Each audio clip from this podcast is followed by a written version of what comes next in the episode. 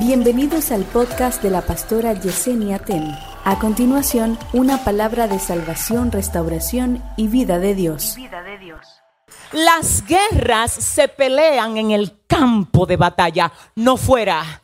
En el campo de batalla es que te recargan el arma.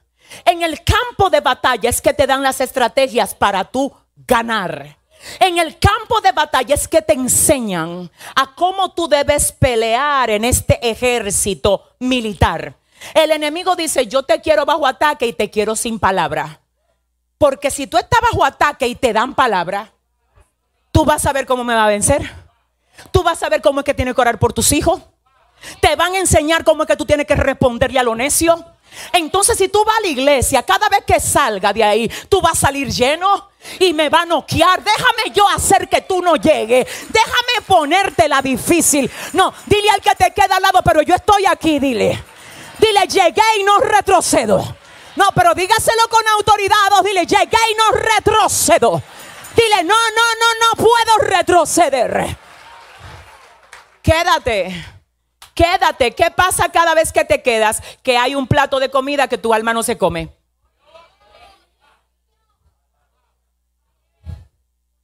Ay, yo siento a Dios. Supe de una familia por ahí que me dijo, estamos solamente comiendo una vez al día. ¿Por qué usted sabe que es grave que una persona coma una vez al día? Porque se supone que comamos desayuno, almuerzo y cena. Y esa persona me dijo una vez al día. Lo que me está diciendo, hay escasez. Lo malo es que en Dios nunca hay escasez. Y si tú estás en escasez, no es porque Él no cocinó. Si tú nada más estás comiendo una vez al día, no fue porque Él no hizo desayuno. Porque te preparó un desayuno cuando te levantó a las 6 de la mañana y te dijo, ven acá, vamos a desayunar juntos hoy. Déjame moverme de este lado.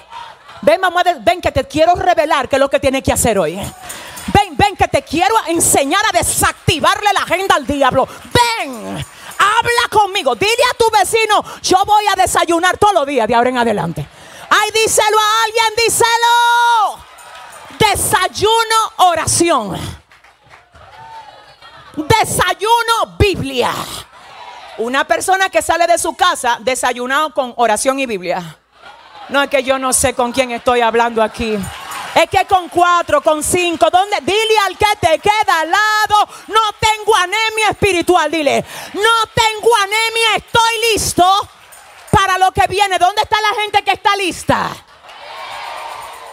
Ya me desayuné con oración, palabra y encima adoración. ¿Y qué desayuno es ese? Ay, basado en proteína. ¿Qué más? Minerales, hierro, calcio. No, no, pero alguien tiene que entender. Dile a tu vecino, se va la anemia hoy de aquí. Dile, es que tú te vas a fortalecer en Dios. No, levántale a alguien la mano y dile, levántate, guerrero. Que tú te vas a fortalecer en Dios. Desayúnate con el Señor. Ay, tu alma necesita alimento. El problema de mucha gente que está buscando el alimento del alma en una fuente no autorizada. Déjame decirte algo, la tierra, escúchame, recibió una orden de Dios. Y dice la palabra que el Señor le habló a la tierra, le dijo, tierra produce plantas le habló al agua y le dijo, agua produce seres vivientes. Yo no sé quiénes aquí han estudiado la composición del cuerpo, pero hay un por ciento dentro del cuerpo que es de agua y hay otro que es de tierra. ¿Qué es lo que el Señor entonces nos dice con esto? Que de donde algo sale, la fuente lo alimenta. A ver, ¿qué te alimenta a ti? Lo que te alimenta, no estoy hablando de lo que te llena. ¿Te acuerdas? No estoy hablando de que, estoy lleno, se me quitó el hambre. No, no, no, no, no. Te estoy hablando de alimento. ¿Qué dicen los nutricionistas? Come vegetales, proteínas, pescado, fósforo. Ajá. ¿De dónde salen los vegetales y la fruta? De la tierra. Mm. Y los pescados y los mariscos y la cosa, del agua. Entonces, ¿qué pasa? Como tú tienes algo que salió de la tierra, la fuente de donde salió, lo alimenta. Cada cosa es alimentada por su fuente. Pero la Biblia dice en Génesis 1:26 que el Señor dijo, hagamos al hombre a nuestra imagen, conforme a nuestra semejanza. Cuando el Señor hizo al hombre, Dios mío, ya él tenía el recipiente. Dice Génesis capítulo 2, recipiente, el cuerpo. Ahora faltaba la esencia. Si el cuerpo se alimenta de la fuente que es tierra, a través de los vegetales y las frutas, entonces el espíritu también tiene que alimentarse de su fuente. ¿Y cuál es la fuente del Espíritu? Y dijo el Señor, hagamos al hombre a nuestra imagen conforme a nuestra semejanza. Y sopló Dios aliento de vida en el hombre. Y fue el hombre un ser viviente. Es decir, que hay una parte de mí que se alimenta con los tomates, los pepinos, la papaya. ¿Qué más? Las naranjas, los limones, el brócoli, sí, la parte tierra. Pero el brócoli, la naranja, la papaya no llena el alma. ayúdame, Dios. ¿Qué es lo que llena el alma? La fuente de donde salió. Pero ¿de dónde fue que salió? De Dios. Y es más fácil vivir sin comida. Ay, yo no sé si ustedes están preparados para esto. Eh, déjame explicarte lo que pasa. Escúchame, escúchame. Es mejor vivir sin comida dos o tres días para alimentar el cuerpo físico que perder la sustancia de lo que nosotros somos por un minuto en esta tierra. En esa dirección hay gente que cree que vive, pero ellos no viven, ellos existen. Una cosa es existir y otra cosa es vivir. Jesús dice, el wow. Yo soy el camino, la verdad y la vida. Nadie viene al Padre si no es por mí. Jesús está diciendo, el que está en mí, yo le doy vida y vida en abundancia. Hablando de esto dice, ustedes y yo en otro tiempo estábamos muertos. Él lo dice más fuerte. Él dice que no era de que, que existían, no, que estábamos muertos. O sea que yo pensaba que estaba viva. Dile a tu vecino, yo pensaba que yo estaba vivo y yo estaba muerto. Ah, la Biblia dice que estábamos muertos.